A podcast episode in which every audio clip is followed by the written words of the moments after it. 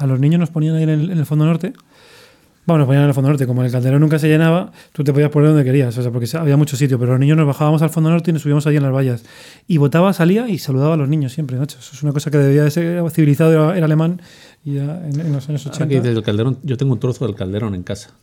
Sí, yo, yo un asiento me No, llevaba. yo un, un trozo de cemento, un partido que fui a ver en la temporada del doblete de Antic y se jugaba un Atlético Madrid-Valladolid, Atlético Madrid líder destacado, Valladolid colista destacado, fiesta de las peñas de Atlético Madrid, todo preparado para la gran fiesta y ganó el Valladolid. Sí, de y estábamos en la grada, que era un, un viaje barato que no sé, pagó el, el- el club, no sé muy bien por qué, porque, para ver si hacíamos algo.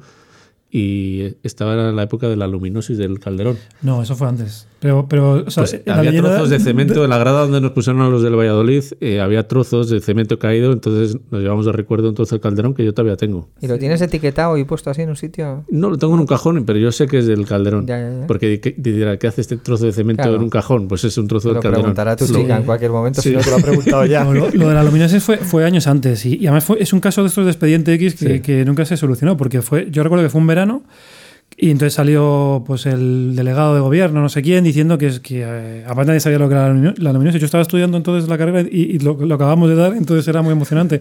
Pero nadie sabía lo que era eso era una la llamaban la, enfermedad del cemento porque era era lo de siempre era un cemen- un ce- cemento formado en base de, alu- de alúmina y, y entonces eh, aparentemente tenía las mismas propiedades que todo que el otro y era mucho más barato, con lo cual todo Dios en esa época, en los años finales de 70, finales de los 80, todo el mundo construía, no, creo que fue 70, eh, década de los 70, todo el mundo construía con eso porque era mucho más barato y no pasaba nada. Luego se demostró que cuando estaba en contacto con ambientes contaminados, M30, cerca de la humedad, el Manzanares, eh, había, sufrió una transformación química y tal y cambiaba la densidad del, del hormigón y entonces, Bueno, bueno, en, en- en Inglaterra, el primer caso que, que hubo, eh, se desplomó un techo y tal. Entonces había, había que demoler todas las construcciones. Claro, cuando cuentan todo esto aquí, tú imagínate, "Wow, la, la hostia. A mí me acuerdo que era, acaba, acaba de terminar la liga, o estaba a punto de acabar, pero lo, lo importante no era eso, sino que después tocaba, no sé si Michael Jackson y ACDC y tal en, en verano, y se montó la de Dios. Joder, pues tocó Michael Jackson, tocó no sé qué eh, eh, en septiembre y nunca más se volvió. Dijeron que iban a hacer unas obras, que iban a hacer un no sé qué y tal, y hasta hoy. No, Bueno, eso es lo- más o menos lo, lo que le pasó al Titanic. Que el Titanic se hunde porque hicieron una aleación súper novedosa para la época que era irrompible, o sea, era la cosa más dura que había inventado el hombre, entonces por eso era insumergible. Pero esa aleación a muy bajas temperaturas se convierte en un cristal. Entonces un iceberg lo, raya sin problemas. Es lo que le pasó al, Titanic. En esa época no se sabía tanto de metalotecnia, fueron solo a- a hacer algo súper duro, irrompible, pero por Se- otro lado se- lo se perdieron. pasaron. Bueno, mientras- O sea, si fuera un crucero en el Caribe, estaba todavía el Titanic por ahí, ¿no? El Sí, tema no, no hubiera habido ningún problema. Era insumergible a altas temperaturas, a bajas no. Este barco no lo hunde ni Dios, dicen Sí. que dijo el Sí. capitán.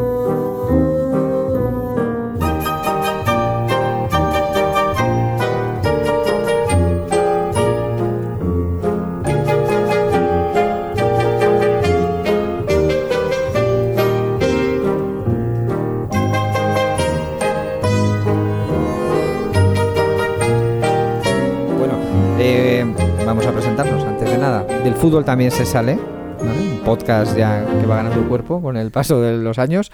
Eh, hoy no está José Manuel Tenorio, Sí, tenía, Vale. que, tenía que hacer eso. No, no, no se ha explicado bien el qué, pero tenía que, que hacer eso. Es un, es un hombre muy ocupado.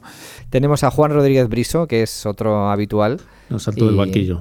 Y aquí, aquí estamos, Enio Sotana, Juan Matrueva, Fernando Redondo a los mandos. Y, y nada, sigamos, ¿no? Titanic. Estábamos hablando de Titanic. Si queréis, hablamos No, de. estábamos hablando de Botibot. No sé De y Botubot. Y de, y de cómo ganó el Valladolid de Vicente Cantatore al, al futuro Ah. campeón del doblete Sí, es que pedimos por con goles de Peternak. muy pocos partidos. Gran de goleador. Peternader, Yo es que a mí Valladolid no tengo yo muy buen recuerdo del Valladolid. He ido dos veces a Zorrilla y las dos veces hemos palmado. con- Sí, no, no se le suele dar mal al el Valladolid al Atlético de Madrid. De hecho, el único título oficial que tiene el Valladolid, la- la Copa de la Liga. gracias a, a en paz descanse. José Luis, José Luis Núñez. Da Silva fue. No, Da Silva todavía no estaba. No Llegó estaba. el año siguiente, pero era Patricio el Pato Yáñez, uno de los mejores jugadores de la historia del Real Valladolid. Llegó ese año y el primer título, final a doble partido, en la prórroga en Valladolid. Yo estuve en ese partido con un agente del Atlético de Madrid. Y 3 tres, no, 3-0 en la prórroga. acuerdo. Yo re- 0-0 en la ida, 0-0 en la ¿Por vuelta. qué gracias a Núñez? Pues porque fue el que importó el, ese modelo de Copa de la. Liga, Ah, bien, bien, que vale, en España vale, no vale. existía, lo copió de Inglaterra, lo implantó durante, me parece que solo se jugó cinco temporadas, le valió para aumentar un poquito el palmarés al Barcelona, que ganó, bueno, fue uno de, esos, de esas finales es contra el Madrid, el famoso gol de Maradona que se choca Juan José contra el poste. Ah, sí, sí, sí. Es el una final- recorte- es una final de la Copa de la Liga. Sí, sí. y una de la ganó el Valladolid, el único título oficial del club. Hubo, hubo otro, hubo otro torneo, otro- otra importación, no sé de dónde, que fue todavía ter- terrible, que era esa que, que dividían la liga en tres, en tres trozos, los que Ah, sí, luchaban sí. por el título. La Liga del Playoff. la Liga del Playoff. Y, y- y 86, lo más triste eran los de en medio que, que se peleaban ahí por, por un Por- puesto en la UEFA, creo que era, o por un puesto en. en- No, iba a ser un puesto a la UEFA, pero al No, final no no, fue nada. O sea, eh, jugaron seis era- partidos por jugarlos. Ah, sí, no me digas. Sí, sí, sí, Y de hecho creo que estaba la Leti metido ese año. o sea, Sí, ¿Cómo no? estaba, estaba el Valladolid también, También, en- en el grupo del suena- medio, porque era. eh, hombre, no estaba mal la idea porque era los de arriba para jugar por el título, los, los de abajo para el descenso, que me acuerdo que estaba el Atleti de Bilbao cayó en el, Ah, sí. entre los seis para no descender, y luego los seis del medio, que bueno, pues tenéis que jugar porque. Porque Eso, no Porque está muy bien pensado. Los tres del medio no. una como un castillo. Además es que no. no, no La Liga no- del Playoff, 44 jornadas, porque fueron. eh, Sí, eran 10 18. jor- eran, eran 34 jornadas y luego 10 a mayores para, para el playoff. ¿Y la gana el Madrid? o? La gana el Madrid, sí. Ya la había ganado, la hubiera ganado si Ah, antes de jugar, de hecho, ya la había ganado. Sí, sí, es Ya verdad. estamos. ya Estaba, estamos. estaba José Plaza de- con los árbitros. no más. Yo me junto, siempre, siempre estoy en minoría ¿eh? con estos tipos. Es que yo he Eh, venido a sustituir a, a, a Y- Tenorio y tengo, Claro, tengo claro, que cumplir tienes su que estar papel a la también. altura. Tienes que estar a la altura. ¿Visteis el partido del, Sí, sí. Sí, ¿Qué partido? Del clásico. El clásico. partido de entrenamiento. Ah, claro, el clásico, El clásico de la coñazo, Copa, sí. de la Copa, porque a lo mejor esto luego se junta este podcast con el clásico de la Liga. También, también, sí. Partido de entrenamiento, como hemos dicho en alguna ocasión, para el Barcelona, porque ya va al Bernabéu a entrenar últimamente. Yo creo que es muy, es muy probable que los bostezos los estuviese escuchando Carvajal con su super oído. Probablemente. Que Los bos- bostezos que Pues el, no fue un resultado justo. El Madrid jugó bien y mereció ¿Qué- marcar qué más es un goles. resultado justo? ¿Qué, o sea, a- Aquel que a- a- corresponde a de tus caer- merecimientos Y- eh, y- sobre el campo. ¿y qué tiene que ver eh, eso con el fútbol? Cuantificados en ocasiones y en. ¿Y qué tiene que ver con el y en control bajo ese juego. criterio, ¿podríamos Sí. decir que las últimas Champions del Real Madrid son justas? Pues las últimas Champions del Real Madrid, hasta donde si, si lo circunscribimos Acorde a la a su final, juego y- lo circunscribimos No, a la no, no, final, a- siempre ha sido mejor que sus rivales. En Madrid a la no siempre competición, a la circunscribir las cosas al momento en el que le. O sea, un penalti, o sea, el roce hay que circunscribirlo a esa jugada concreta, entonces es ¿La un eliminatoria roce. contra el Bayern de Múnich fue justa? Es que yo ya no tengo tanta memoria para. ¿Ves? para- No, no, creo, que pasa esa, como creo que esa no fue justa. Memoria selectiva. creo que esa no fue justa. Te pasa como a Rajoy, Pero- que se le olvida que hablas con tanta gente que. Sí.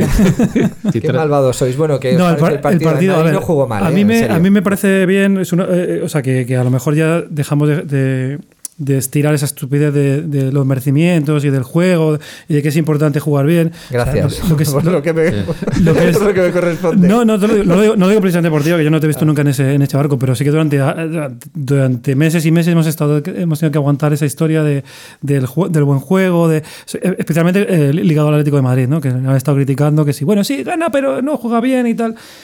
Eh, a ver, ¿cómo, cómo se siente eso de, de jugar eh, espectacularmente? Que bueno, ahora lo podremos matizar eso también y que te metan 3-0, vamos, o sea, en- en tu propia casa. Pues muy mal. Pero bueno, a veces pasa esto. A ver, o sea, Hombre, a mí somos me- hombres de fútbol Pasa- y sabemos Sí, que sí, esto sí. pasa.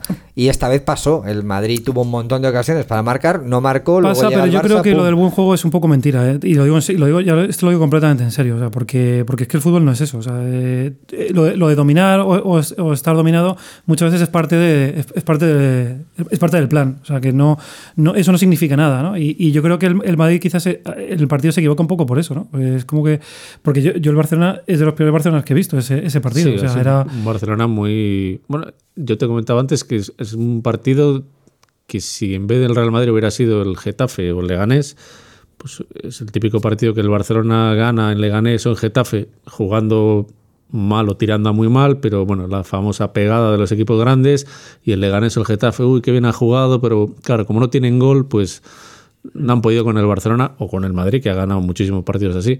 Lo extraño es decir que el Madrid en casa contra el Barcelona no tiene gol. Eso es una cosa que hace años que no se veía. Quiere decir que, que ha jugado bien y, y- no ha tenido, no tiene pegada, no tiene gol. El Real Madrid en casa. Es una cosa para pensar. de todas maneras, ¿cuánt- ¿cuántas ocasiones claras hubo? Mm, Hombre, eh, como te digo, no tengo muy buena memoria, pero vamos, Hombre, yo recuerdo- tuvo un par Sí, dos tiros relativamente a- a claras. las nubes. Bueno, sí, yo, yo El eh, uno que le para Ter Stegen. Ter Stegen, un remate quitando- de regulón de cabeza. quitando a Vinicius, quitando a No, Vinicius y- que tiene un capítulo aparte. Quitando a Vinicius. luego, luego quiero que hablemos de Vinicius. sí, por eso, pero quitando a Vinicius. Hombre, el de sí. Reguilón, el de Reguilón, el cabezazo de Es un Reguilón, que cabezazo- iba muy, iba muy al medio. Sí, eh. Tampoco, fue- cabezazo regular. tampoco Yo- me ha parecido de las mejores paradón, paradas. de- Fíjate, No. a mí se me pareció paradón. Para Ter Stegen eso es nada. Es un cabezazo, Para, eh. nuestro de cada día. Bueno, es- esa, esa ocasión es una ocasión clara, pero tampoco hubo tantas. O sea, o sea, el dominio fue un dominio Bueno, de menos tuvo el Barcelona, es verdad, pero Sí, pero es que el Barcelona jugó muy mal. O sea, era- aparte que era un coladero. O sea, Pero la- bueno, estamos hablando de cuatro ocasiones. Cuatro ocasiones Sí. ya es para meter una. Sí, contra el Barça además eso es, Si es está. Cristiano Ronaldo, ya te digo que una o más de una mete. Muy probablemente, sí. Entonces, eso es, hombre, es extraño que el, que el Barça. Me, a mí me sorprendió la frialdad del Barça. Mm, Una sensación como de que, que ellos pensaban que al Madrid se le iba a pasar el calentón en cualquier momento. Yo creo que el Barça es un equipo en transición que, que vive todavía un poco subjugado a la, a la estela de Messi y, y eso esconde muchas cosas. Pero, pero por ejemplo, yo, yo no, no, no este partido. Otros partidos a Busquets lo veo muy por debajo de, de- de- de su, de su media, vamos. O sea, ni siquiera de sus mejores momentos. De cuando estaba normal, lo veo muy por debajo. Eh, Piqué, pues tres cuartos de lo mismo. Lu- Luis Suárez sigue siendo para mí el mejor delantero centro del mundo, pero tampoco es el Luis Suárez de, de- de los. Y aún así el otro día fue probablemente de, lo- de los mejores, pero, pero esta temporada, no sé, y, y son, y son pilares de- de- del juego del Barcelona porque los pilares de antes ya no están. Entonces, no sé, yo, yo creo que, que Messi sigue, sigue escondiendo muchas, mu- muchas es que los, cosas. que los que has nombrado, Piqué, Busquets, incluyo a Messi y Luis Suárez, están todos por encima de 30 años. Y Sí. claro, se les va notando las costuras de que cuanto ya no tienen la frescura, te hacen un partido bien y dos mal. Y, y en los otros tiran de experiencia y disimulan un poco. Ya, pero, pero- pero es un la, juego muy temporada de Busquets, la temporada de Busquets es, Es muy mala. es lamentable, o sea, es de las peores, que está irreconocible. Pero yo tengo la sensación de que él no es consciente. Entonces, él, él pretende seguir haciendo lo mismo en Y el campo. también es que no tiene sustituto. Le pasa un poco como a Luis Suárez. Va a jugar ahí porque es que, eh, claro, no vas a poner a Boateng. Pero ¿sabes lo que creo? Que, que no lo tiene ni lo va a tener. Porque yo creo que, que uno, uno de los errores que. Bueno, errores desde mi punto de vista, claro, desde mi modestia, ¿no? Pero yo, uno de los errores del, del Barça es que creo que in- intenta replicar piezas y eso es imposible. O sea, tú no vas a encontrar a Xavi, no vas a encontrar a, a Messi, por- por- ni vas a encontrar un sustituto de Busquets, porque ¿cuántos Busquets conoces? Yo no- Bueno, ha encontrado a Arthur, que es una especie de, parecido, pero de de- copia a la no, brasileña de no, eso te iba a decir, no de O sea, claro, pero que quizá pueda parecer este el Frankie de Jong, el, del- del Ajax, aunque juega un poco más adelante que Busquets, pero sí, obviamente otro Busquets no, no va a salir. Es eh, Rodri. A mí el jugador más Sí, parecido pero a... Rodri está donde está y ahí se va a quedar. Yo, yo lo que creo Bueno, es- bueno, ya veremos. Ya, bueno, más- Como ya- nivel de juego en el equipo hablando. No, yo lo que creo es que eh, eh, pasa, le pasa, o sea, es- una transición que le pasa a muchos equipos. O sea, cuando, cuando llegan a, un, a una fórmula de éxito, intentan replicarla constantemente. Y eso en el, en el- fútbol es muy difícil. Y, si, si tú miras para atrás, o sea, tú ves el Milan de Saki, estuvieron años intentando replicar lo mismo y, y nunca lo consiguieron porque es absurdo. Hasta que en algún en algún momento deciden, hay que, tenemos que crear otra cosa y, y- y lo que pasa es que eh, has perdido mucho tiempo hasta que llegas a esa, a esa conclusión. Yo creo que en el, que en el Madrid, digo, perdón, en el, en el Barça va a pasar eso, o, o está pasando eso. Lo que pasa que es que, claro, Messi, hostia, tapa muchos agujeros y, Sí. y si- mientras siga ganando ligas y mientras siga ganando cosas, pues, hostia, va a ser muy difícil llegar a esa conclusión. Pero va a pasar, va a pasar. Ese portero tapa muchos agujeros también, también, ¿eh? también. Es que yo comentaba el otro día que se está convirtiendo un poco en el, en el Madrid de Luxemburgo con Casillas adelante y Ronaldo, perdón, Casillas en la portería y Ronaldo delante, que te salvan todo. Y aquí ahora está Ter Stegen y Messi que tapan todo. Pero este año los partidos del Barcelona que se pueden contar así, que yo haya disfrutado viéndolo con los dedos de la mano. Contra el Tottenham, ni siquiera el 5-1 al Madrid fue un partido así de... No, no fue otro resultado engañoso. La Sí, verdad que el o sea- Madrid va de resultado engañoso en resultado engañoso. Pero fue, también tuvo muchísima Sí. efectividad ese día, estaban también inspirados y Mm. llegaron siete veces, cinco goles. No es normal, pero tampoco fue un ¿Al partido nivel de brillante. Ter Stegen, ¿opináis o no? Sí. Yo creo que sí. Yo- a mí me parece, siempre me parece una, una estupidez los concursos de Mises Sí. y esto es un concurso de Miss. O sea, pues, ¿quién quién es mejor? Yo qué sé. Pues depende del partido. A mí me parece que son dos porteros que están. yo, a- yo pongo por encima a Ter Stegen solo por una razón. Porque, Porque es del Barça, claro. Bueno, eh, no, esa una, bueno, por dos razones. Venga. Una que soy del Barça y la segunda no le perdono la final de la Champions. Las, las cinco estatuas, eso es imperdonable. De hecho, Yo sí que se lo perdono y soy de Atleti, o sea que no. pues para los que Aparte que somos, ju- ju- los jugar- que nos duele ver una Champions del Madrid, esas estatuas de Oblak no, no las hemos superado Yo, todavía. yo tengo la, la teoría de que eso se lo dijeron, ¿eh? que, le- que- que fue, fue un- una, un- probablemente una victoria del Madrid de los despachos, porque, porque probablemente habían visto que, que todos tiraban al centro o que había un porcentaje muy alto de. de- y- De los despachos, ¿no? De laboratorio, ¿no? De los sí, despachos. bueno, los despachos. También, también. Si está el Madrid, está por medio, son los despachos siempre. Bueno, eh, si nos ponemos a recordar errores de aquella final, gol en fuera de juego, No, bueno, penalti de Ramos eh, con la mano, expulsión de Ramos perdonada. Pero bueno, yo, yo, yo, mira, yo, yo vengo aquí un poco por diversión. Yo, Sí, sí, yo- sí. yo hace tiempo ya que, que el fútbol, el fútbol para la mí es la todo libreta aquello- del rencor está ahí. Es todo aquello que no tiene que ver con el Real Madrid. O sea, todo lo que pasa en el campo y, y el Madrid no está implicado, eso para mí es el fútbol. Pasa que yo estoy muy marcado desde pequeño por el, por el odio al Real Madrid, ya lo expliqué.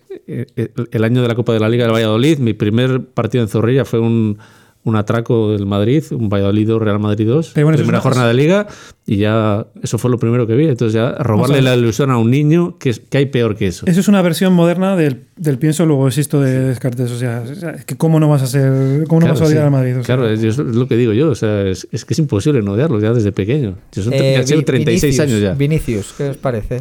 Bien, a mí me recuerda a Onésimo, ya, te lo he dicho antes. Me parece que es un, tipo que, que genera mucha emoción, mu- mucho regate, mucho ruido y que, y se queda ahí.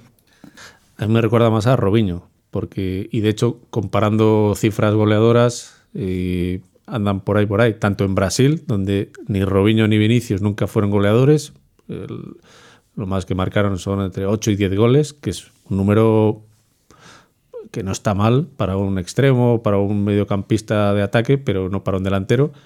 Y Robinho en el Madrid no marcó nunca más de 12 goles. Y Vinicius, desde luego, este año no los va a marcar y no sé si los marcará. ¿Y se aprende a marcar o no? O sea, tiene 18 años. ¿Eso es un atenuante o...? Yo creo que no, yo, ¿No? Creo, yo creo que no, yo creo que es una cosa que es, por eso cuesta tanto dinero en el fútbol, porque es una cosa que no, no, no se entrena, se tiene o no se tiene.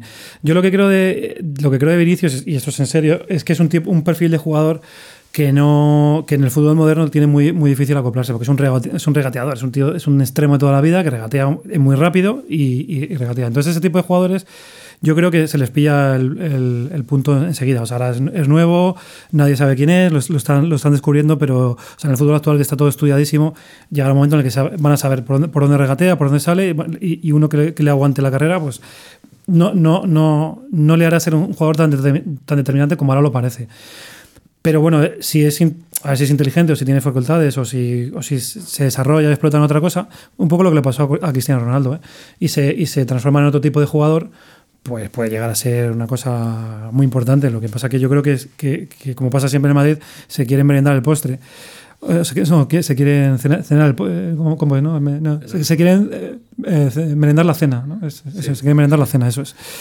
Y, y- y eso, eso le, le va a perjudicar, claro. Ya es, eh, el Real Madrid no lo queréis ver, pero es una, es una fábrica de, de destrozar ídolos y, lo- y- cada año se carga uno.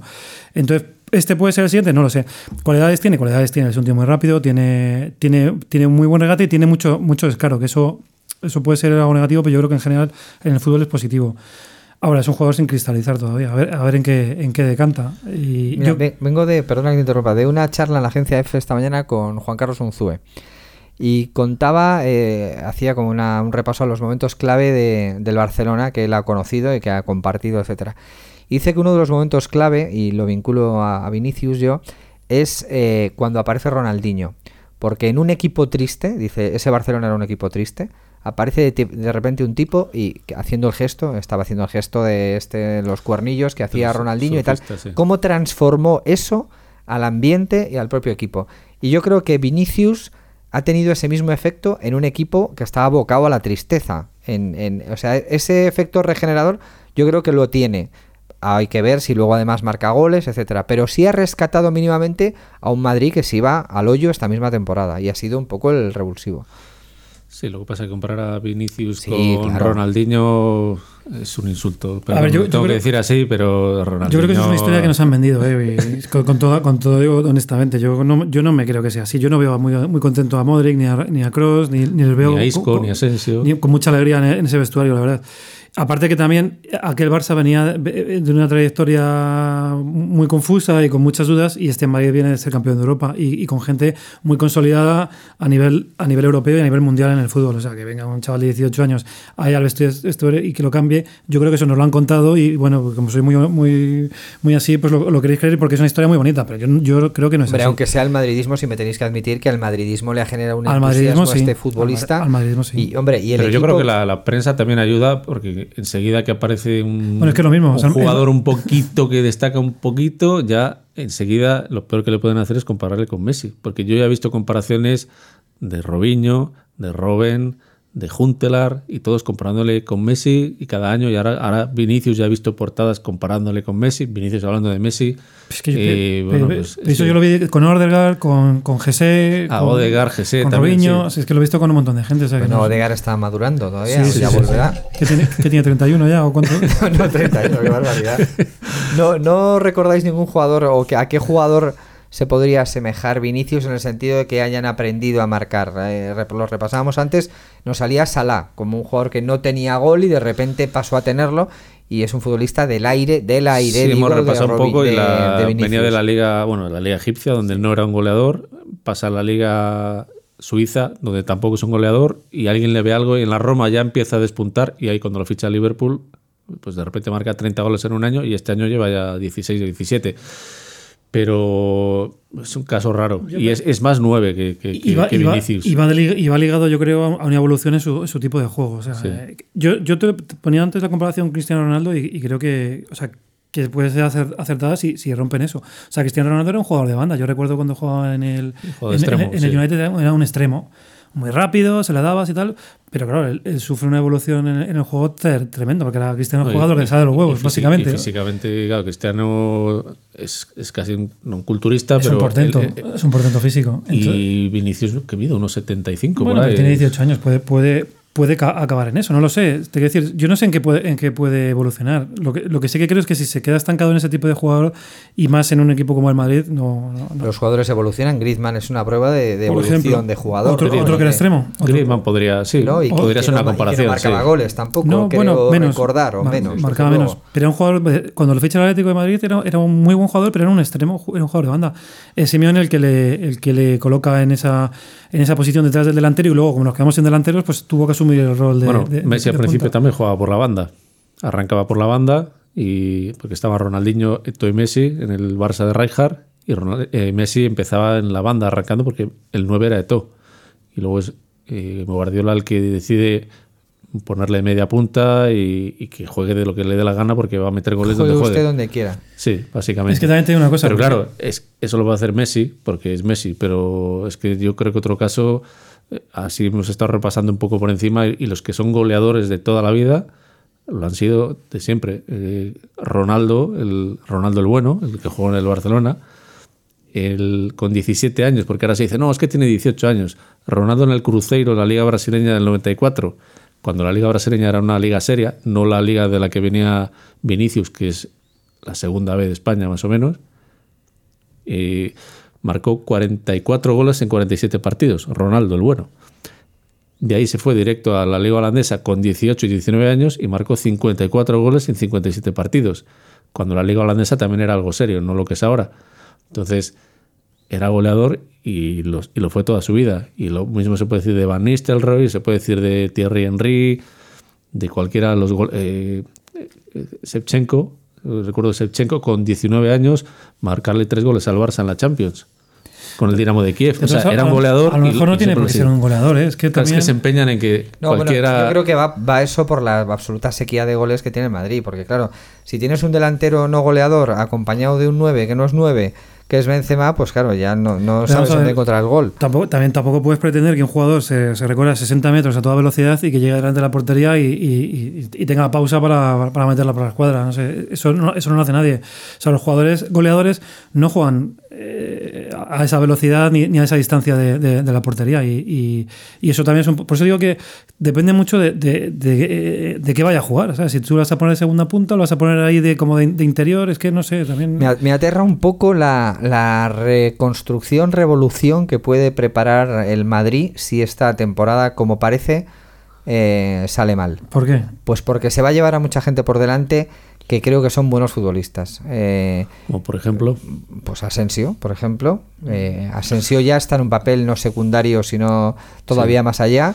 Isco me ha parecido, a mí me parece un buen futbolista. Fíjate, dos Y botas es- de oro. ¿eh? Y es, Y ahí, Sí. eh, No, no, botas- de oro, pero me parecen buenos jugadores. No, botas de oro, según- que se está delapeñizando porque apuntaba a ser uno de los mejores jugadores españoles ¿Quién? De, de la Peña. En su momento apareció ¿Pero tuvo quién una dices que se está des- Asensio. Ah, sí. A mí me parecía que iba para gran jugador y o se le ha subido a la cabeza o quizá no era tanto como apuntaba y se está se está disolviendo como lágrimas en la lluvia, que diría aquel. o bueno, a lo mejor también tiene que jugar más. Es que esto. O las dos ¿no? cosas, o las tres cosas. Es que es muy complicado. O sea, es que el- el- el- o sea, la, la- la inmediatez que gobierna el, el Real Madrid es un. O sea, a vosotros os hace mucha emoción, pero yo No, creo, no, a mí yo no me creo hace que, ninguna. Que, que yo creo que es un. O sea, yo, a mí es una cosa de la que yo estoy muy contento porque, porque es, una, es una máquina de generar problema- problemas. Y, y es que es así. O sea, no, no hay paciencia absolutamente para nada. Es decir, ahora se trae a Hazard en Madrid.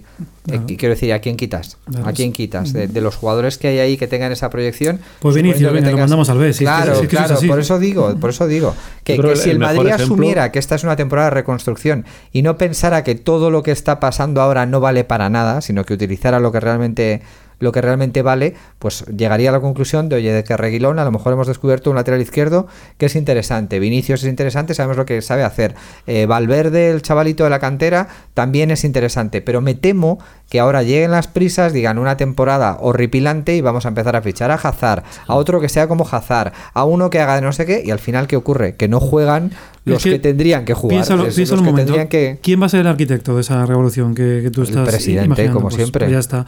Estoy- el. Madrid lleva 15 años metido, eh, metido en esa dinámica. O sea, tú, me- tú miras al Barça y bueno, con, con reticencias y tal, pero más o menos ellos intentan construir un, un proyecto en torno a una idea de juego, una serie de jugadores clave, una tal. El Excepto, Atlético de Madrid... excepto cuando trajeron al Tata Martino. No, pero, pero la idea era esa. Lo que pasa es que no le salió bien, pero la idea era, era esa. El Atlético de Madrid es, es, es, es Simeone la figura central y todo gira en torno a él. Casi todos los equipos modernos tienen una, no, no la misma, pero una idea, una idea muy concreta que, que luego puede derivar en lo que sea, pero que es, es, el, es el, el centro sobre el que gira todo. ¿Cuál es la que gira el Madrid sobre el que construye? Hay que ganar. Y hay que ganar ya, o sea, no, no, no, no hay que esperar. Casi Entonces, nunca ha sido el Madrid un equipo de entrenadores, siempre se ha dicho. Ha sido, mm, la- las victorias del Madrid en Champions sí, y, bueno. y algunas ligas generalmente han sido victorias de jugadores. No, nunca, yo no le recuerdo un estilo de juego al Madrid, Y- quitando la, desde la quinta del buitre, no le recuerdo un estilo al Madrid de juego que haya durado cinco temporadas, jugando igual como puede ser identificable el estilo del Barça, de, de Guardiola o el de Rijkaard, o el Atlético de, Pero Simeone, ¿cómo- que a un tener- estilo cómo va a tener un estilo de juego en los últimos años y se está cambiando de entrenador y se pasa de un entrenador que es blanco a un entrenador Sí. negro a un entrenador amarillo? Es imposible que tenga un estilo de juego el Madrid. Yo creo que el, mejor ejemplo de lo, de lo que comentabas de esta temporada del Madrid ha sido el, el fichar a, a Courtois, teniendo a Keylor, que ha sido uno de los Exacto. mejores porteros en los últimos Sí. tres años. O sea, es que no lo recuerdo ni, un- ni una cantada en un partido No, importante. que Además, todos la además de que no lo merecía. No sale Sí. bien en las fotos. No lo Yo- merecía. Yo, creo que es porque no sale bien en las fotos. Tiene un tinte incluso racista. Fíjate, fíjate. yo- creo que lo hemos hablado una vez off the record, Off pero, the record. pero yo creo que eh, me voy a lanzar a, a- a la piscina y me voy a- Yo creo que tiene, tiene cier- es que no tiene otra explicación, te lo digo honestamente. o sea, Sí, que no es guapo, o sea, no, no queda bien en la foto. Y, y Courtois tiene más planta de, de es un- jugador. es un follarín. Yo además. creo que- es, es un, yo- folla- es un follarín. Ahora, está- ahora está saliendo con otra de estas que está en Instagram, no sé cómo se llama. una- ¿no? Yo creo. Alba Carrillo ha salido por Padre, ahí, padre no Coraje, sé. ¿sabes que en, el- en los, en los círculos de la ET se le llaman pa- Padre Coraje a, a Courtois? No, no sabía. Sí, porque se viene a Madrid porque, por, por estar con sus hijos, ¿sabes? Es por, eso, por eso se vino a Madrid.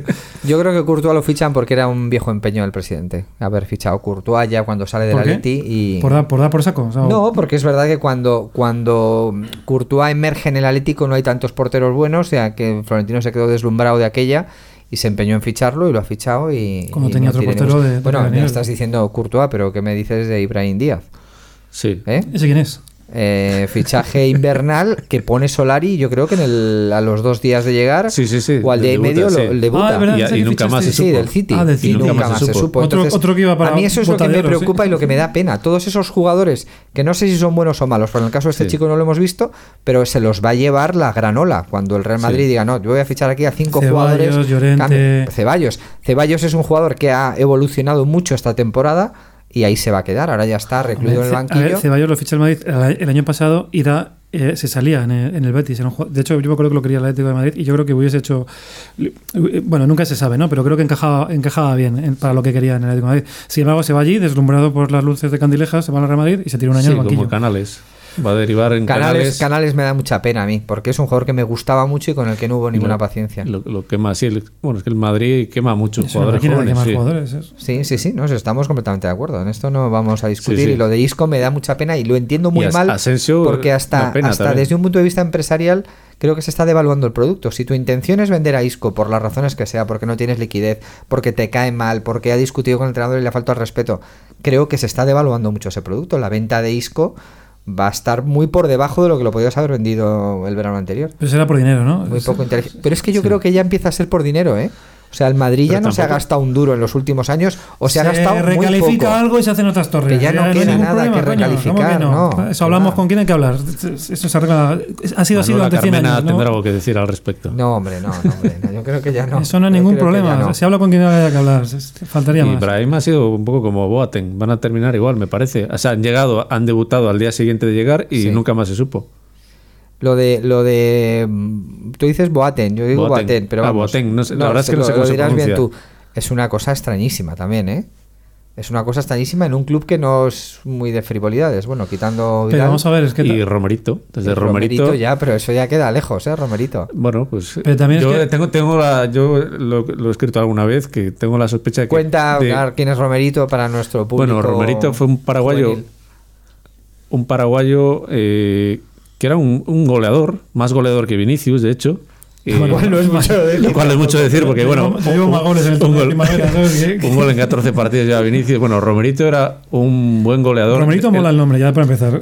Era un paraguayo que jugaba en la liga brasileña y era pues una, no una superfigura, pero se ve que a, a Cruyff le quedó marcado de un partido que se jugaban en aquella época, en los 80, de estrellas de- del mundo, jugaban partidos benéficos y en un partido de estos, en el partido de Europa estaba Cruyff y en el partido de América estaba Romerito. Y a Cruyff se le quedó marcado. Cuando llega al Barcelona tenía un pequeño pique con Lineker, con Gary Lineker, que ya lo quería más o menos que echar. Entonces, a tres días de jugar un clásico, un Barça-Real Madrid, eh, aparece en la prensa que el Barcelona quiere fichar a Romerito, que nadie conocía porque no, no estábamos en la época de YouTube ni nada.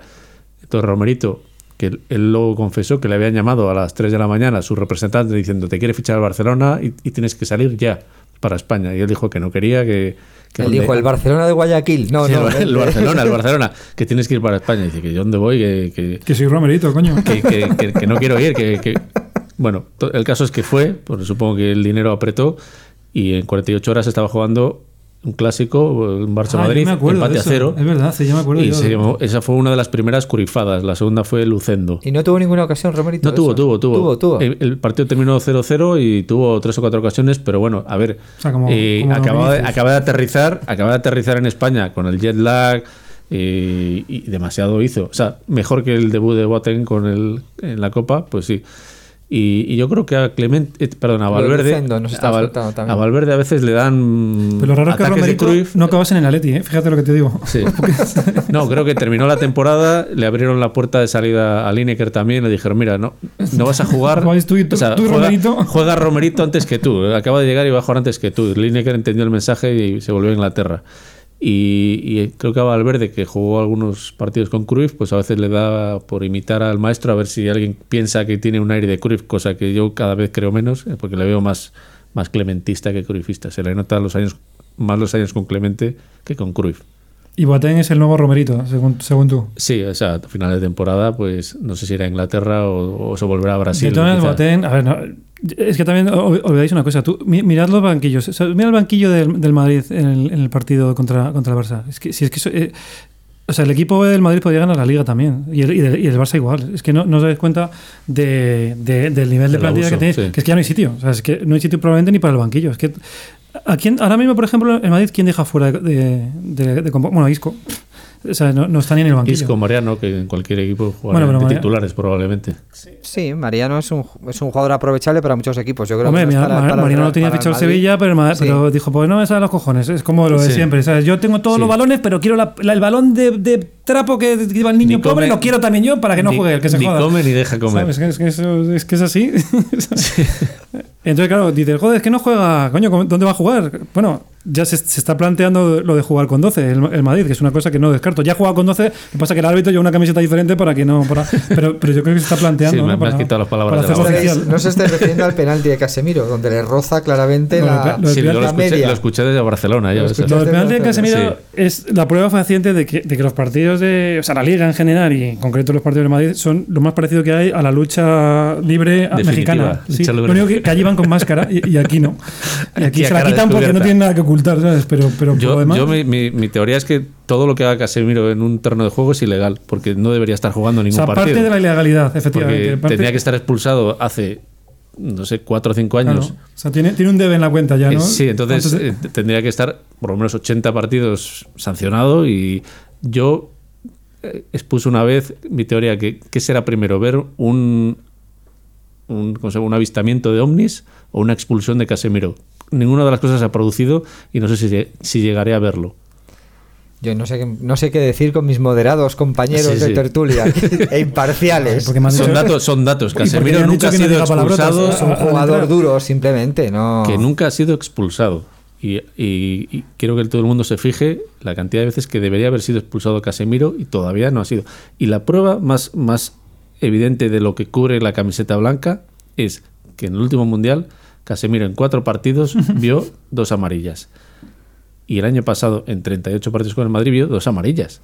Entonces, eh, algo, algo está fallando. Es que no entiendes el concepto del roce. Es- Eso es lo que no entiendes. El roce, ni, ni el entiendes roce el roce, cariño. ni entiendes la regla 12, que es la, es la fundamental. Es la regla 12 que es lo que me se ponga, vamos, básicamente. Vamos a cortar esta conexión antes de que lo Sí, haga claro, ahora, Florentino justo- Pérez y- justo que estaba, ¿no? y nos despedimos hasta, hasta el próximo hasta el próximo programa. Voy a ver si encuentro a alguien que sea del Real Madrid para Sí. que comparta esta mesa y Si que eres un mal madridista. No, no te va a costar, porque eh, el mundo del fútbol, la prensa y aficionados del Madrid es lo mismo. o sea, es- es- Sí, es- sí. La caverna mediática es. ¿Pero qué hago somos, yo aquí? Somos la resistencia, como dice Sí, el otro. ¿qué hago yo Pues aquí? somos frikis, tío. Nos dejan, pues eso, tener un podcast aquí para subirlo a la- en las redes y ya Sí. está. Y que enseñárselo a mi cuñado, pero poco más. Desconecta, Fernando. Bueno, muy buenas noches. No, no hemos dado un fuerte aplauso para nuestro técnico que Sí. se lo merecía como todos los días. Y nada, que, que nos sigáis, que nos sigáis escribiendo, que nos mandéis postales, por favor. Y, y hay una nueva sección para porque podéis preguntarle a Juan Madroa incluso cosas que no tienen nada que ver con el fútbol. Cosas privadas, sí. Así que yo ya le he mandado un, un mail, no me ha contestado, pero yo creo que a vosotros sí que os va a contestar. Un saludo.